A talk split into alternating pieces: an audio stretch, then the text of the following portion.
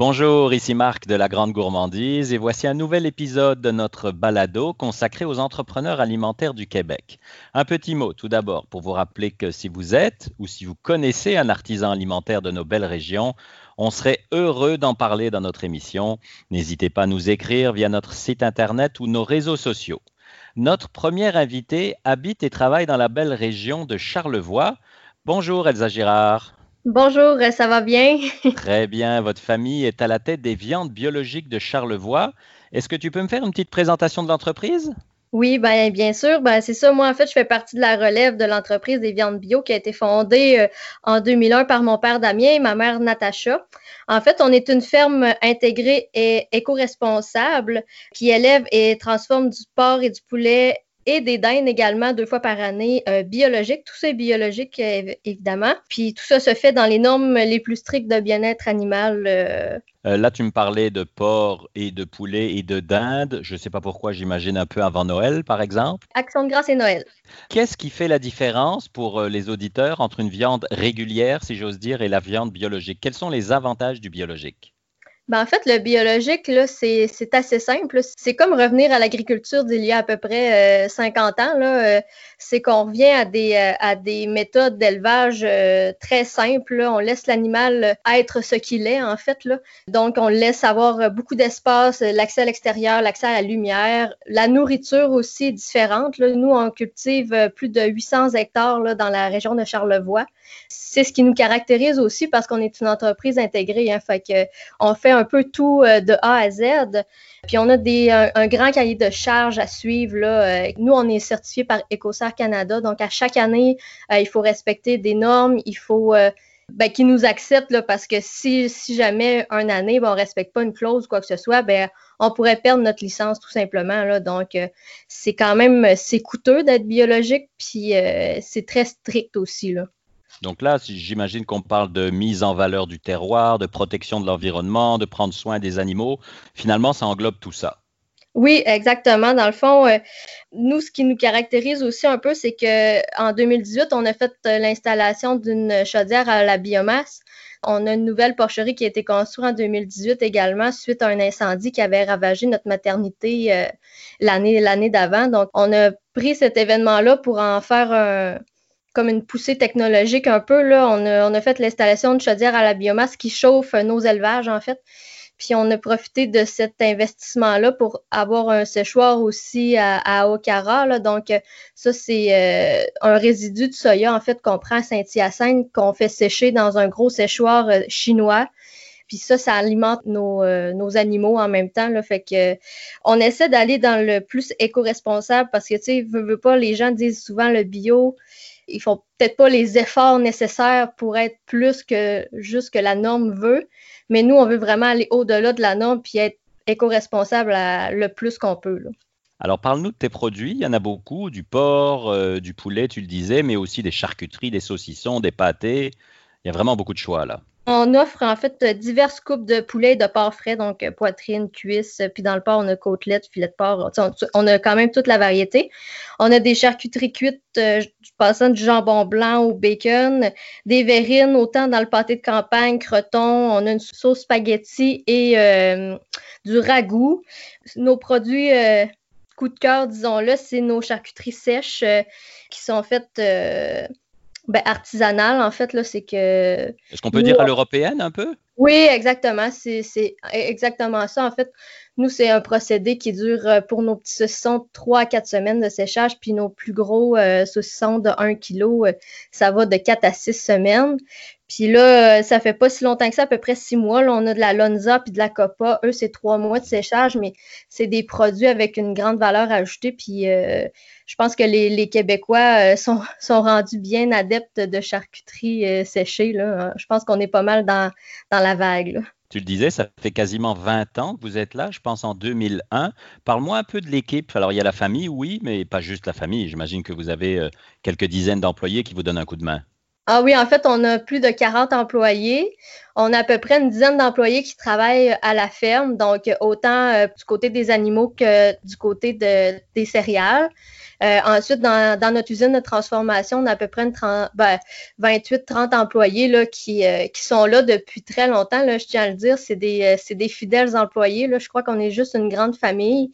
Puis on a également cinq livreurs, un qui fait la région de Charlevoix, Québec, quatre autres qui sont dans la région de Montréal parce qu'on s'entend que notre plus gros marché est à Montréal. Là, fait que, on a quatre livreurs qui, qui desservent toute cette région-là. Puis la famille, parle-moi de la famille qui travaille sur place. Oui, ben en fait, on est. Euh, il y a moi, euh, je suis, je suis l'enfant du milieu. Puis il y a ma soeur plus vieille, puis mon frère euh, plus jeune que moi. Mon frère, lui, s'occupe, il est gérant de firme, il a fait un cours là-dedans. lui, il s'occupe vraiment de tout ce qui se passe aux côté des animaux.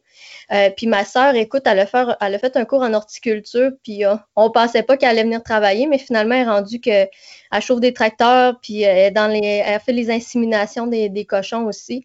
Puis moi, je m'occupe plus du côté administratif, marketing, et puis il y a mes parents là, qui sont encore dans, dans l'entreprise sont, sont bien impliqués encore. On n'est pas prêt de prendre le flambeau tout de suite. Là. On, garde, on garde l'expérience avec nous. Là.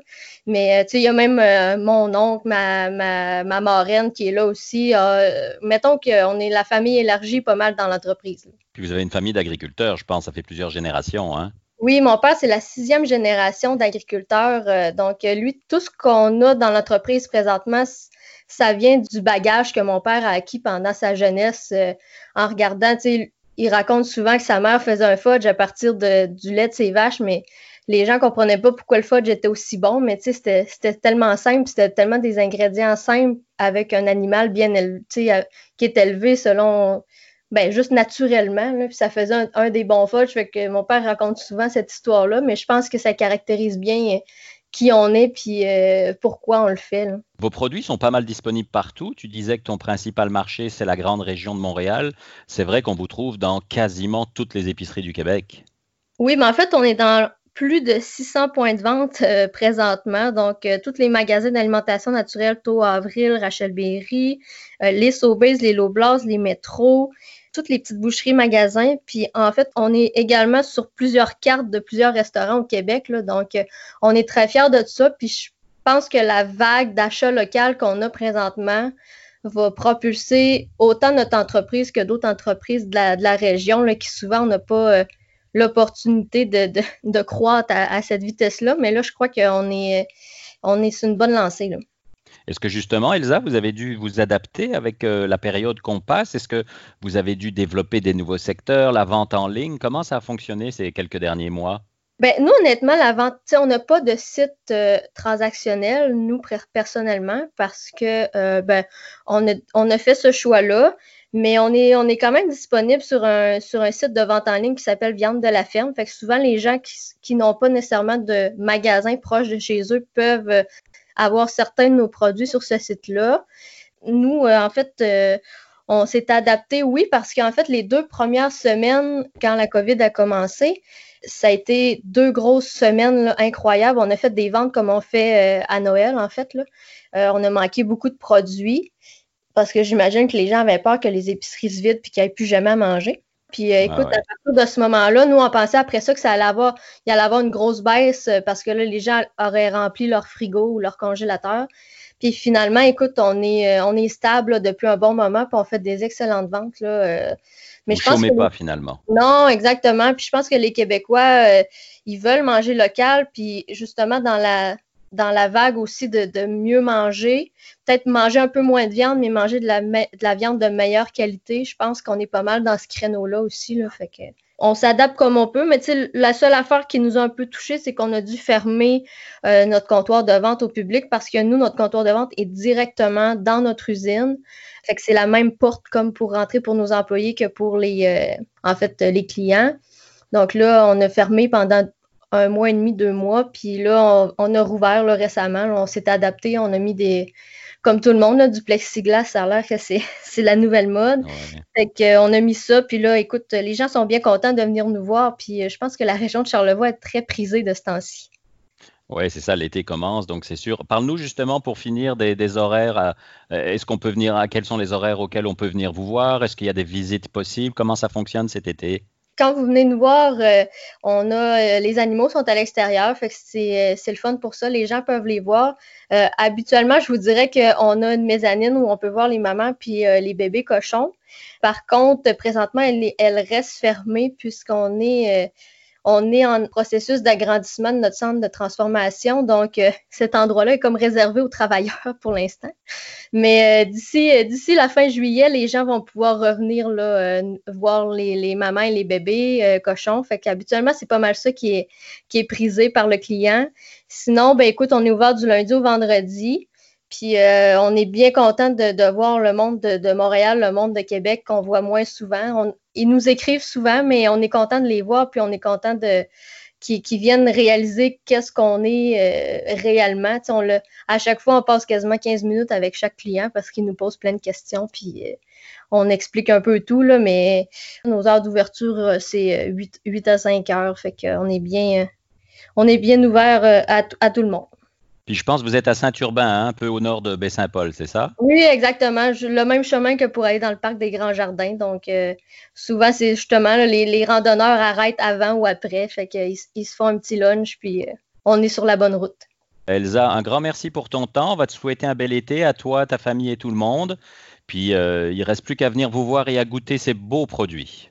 Oui, exactement, Marc. Je te remercie beaucoup. Et du Charlevoix, nous allons maintenant dans Chaudière-Appalaches après les viandes, parlons de Camerise avec notre deuxième invité. Bonjour Jean-Marc Carrier. Bonjour Marc, ça va bien? Très bien, merci d'avoir accepté notre invitation et de venir nous parler de ce petit fruit. Je ne vais pas dire méconnu, mais sûrement que vous allez me dire qu'il est encore trop peu connu à votre, à votre goût. Euh, parlez-nous de la camerise. La camerise pousse euh, à l'état sauvage euh, dans le nord du Québec. Ça a été développé surtout en Saskatchewan. Le, fruit en Saskatchewan est très, très populaire depuis plusieurs années.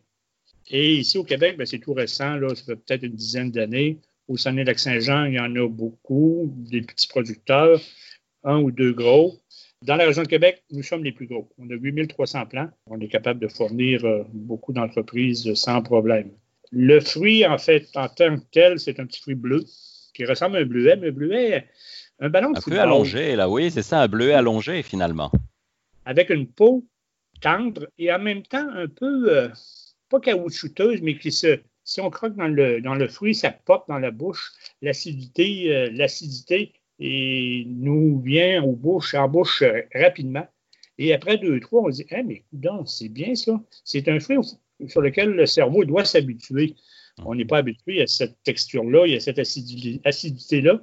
Euh, mais après deux, trois, c'est comme une drogue, on est plus capable d'arrêter. Est-ce qu'on peut dire que c'est un mélange euh, framboise, bleuet, cassis dans le goût un peu? Moi, souvent, les gens me disent ça coûte quoi une, une Moi, je leur réponds un bleuet, ça coûte, ça coûte quoi? Ben, le bleuet. une framboise, ça coûte quoi? Ben, une framboise. Mais on peut dire que c'est un peu un mélange. Euh, bon, si on extrapole un peu, on peut dire c'est framboise, un peu de bleuet, un peu peut-être de cassis, un mélange un peu de tout ça. C'est impossible à cerner un goût en particulier. Ça goûte en fait, il faut le goûter. Oui, absolument.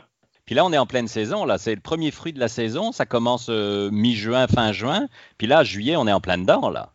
on a ouvert l'autocueillette le 1er juillet. Et euh, ça fait un tabac.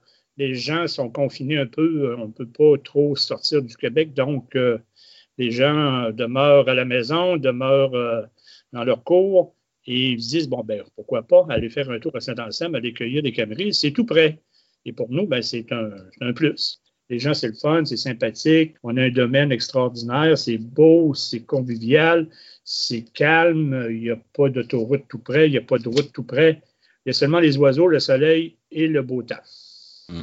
Alors, ce, fruit-là est connu au Japon depuis plus de 100 ans, en Asie, en Europe, un peu partout. Vous le disiez euh, au Québec et en Amérique du Nord depuis une grosse dizaine d'années.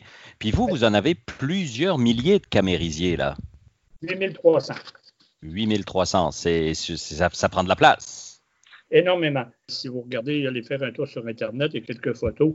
On a eu il y a quelques années, au début, ces petits plants, maintenant, ont près de trois pieds de haut. Ça a été planté euh, en 2014. Le plan avait environ 4 à 5 pouces. Et la première année où il y a eu des fruits, on était tout contents. Sauf qu'il y a des petits, euh, des petits fins finaux qui ont décidé qu'ils aimaient ça aussi. C'est pas juste nous, l'être humain. Ça s'appelle, euh, on appelle ça, l'oiseau s'appelle le jaseur des cèdres. C'est un massacre là-dedans, mon homme, là, ça, mon, mon, cher ami, là, ça n'a pas de sens. Euh, en quatre jours, ils ont tout mangé. En quatre jours? Oui. Ben là, il n'y avait pas la production qu'il y a maintenant. Là, oh, mais j'imagine.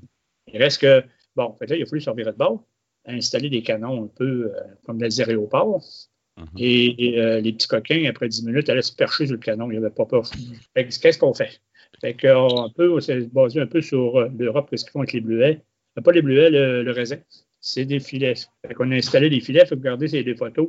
C'est des immenses enjeux de filets blancs qu'on enlève euh, à mesure, aussitôt que des gens, des gens ont, viennent à l'autocueillette. Et c'est un rang qui est terminé, on ouvre pour les gens pour pas que les oiseaux euh, s'empiffrent là-dedans.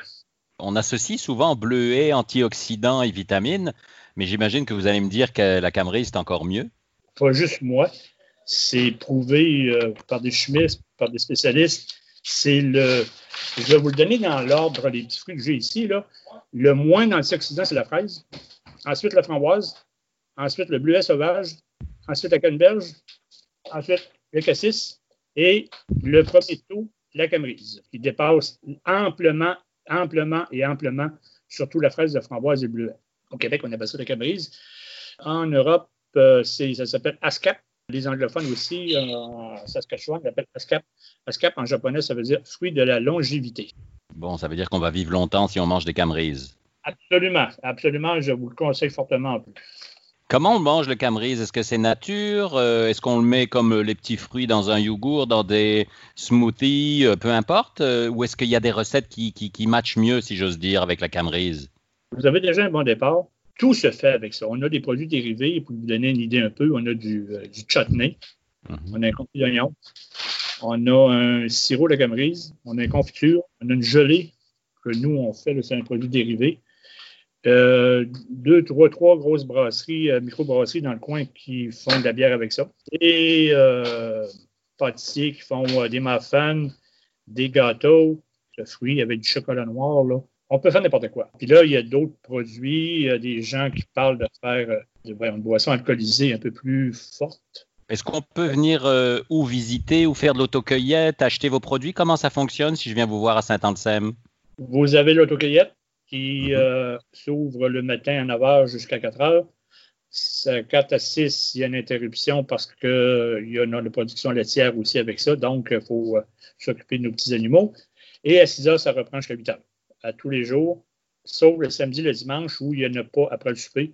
Ça arrête à 4 heures. Les gens viennent, on est, c'est sûr que la distanciation, il faut respecter.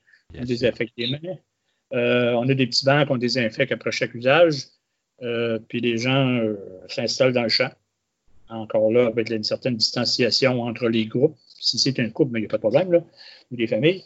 Mais s'il y a deux groupes différents, bon, on met la distanciation nécessaire pour pas qu'il y ait de, contamination, pour que les gens s'empoisonnent chez nous.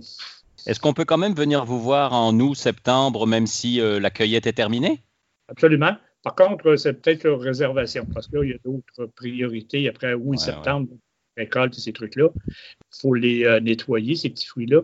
Quand on les cueille, euh, les, jeunes vont commencer demain ou après-demain à cueillir les fruits pour la consommation, pour la transformation.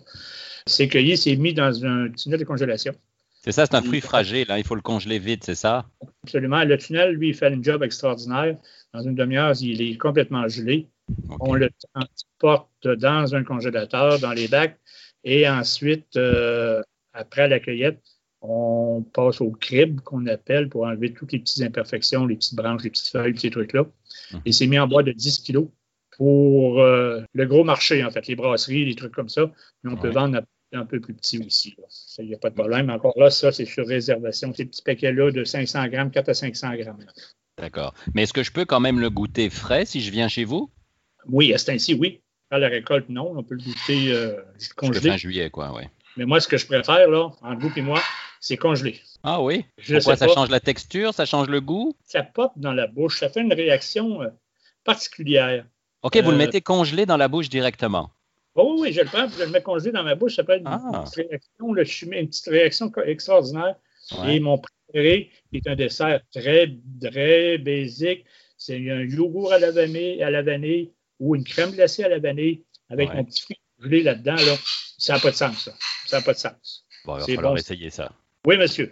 Dernière question euh, pour vous, Jean-Marc. Puis je posais la même la semaine dernière à Claire Pénoviard, notre invitée de la colline au bleuet. Est-ce qu'il y a des gens qui sortent la bouche bleue de vos champs? Absolument. Faut qu'ils sortent avec la bouche bleue. Et surtout les enfants, les petits, là. Moi, c'est mon plaisir avec les petits. De voir là, les petits bouts de fou de 3, 4, 5 ans là, arriver. Puis là, je dis aux gens, aux enfants, on va vous peser, les petits. Là, ils me regardent. Qu'est-ce qu'il dit là, le monsieur? Là? Pourquoi me peser? Ben, on va te peser avant, on va te peser après pour voir ce que tu manges. Et ton papa, cher. maman va te payer pour ça. fait que là, ben là, je leur laisse un petit 30 secondes d'interrogation, puis après ça, je leur dis, regarde, allez-y, les copains, mangez tout ce que vous voulez, il n'y a pas de trouble là. Fait que là, le spectacle, c'est de les voir revenir, tout beurré. regarde, ça, ça vaut, euh, ça vaut de l'or, c'est de voir les petits tout beurrés. Ils aiment ça, c'est le fun, ça fait. Puis même les adultes, les adultes aussi ont le, certains et certaines sortent un peu euh, amochés de, du champ. Mm-hmm.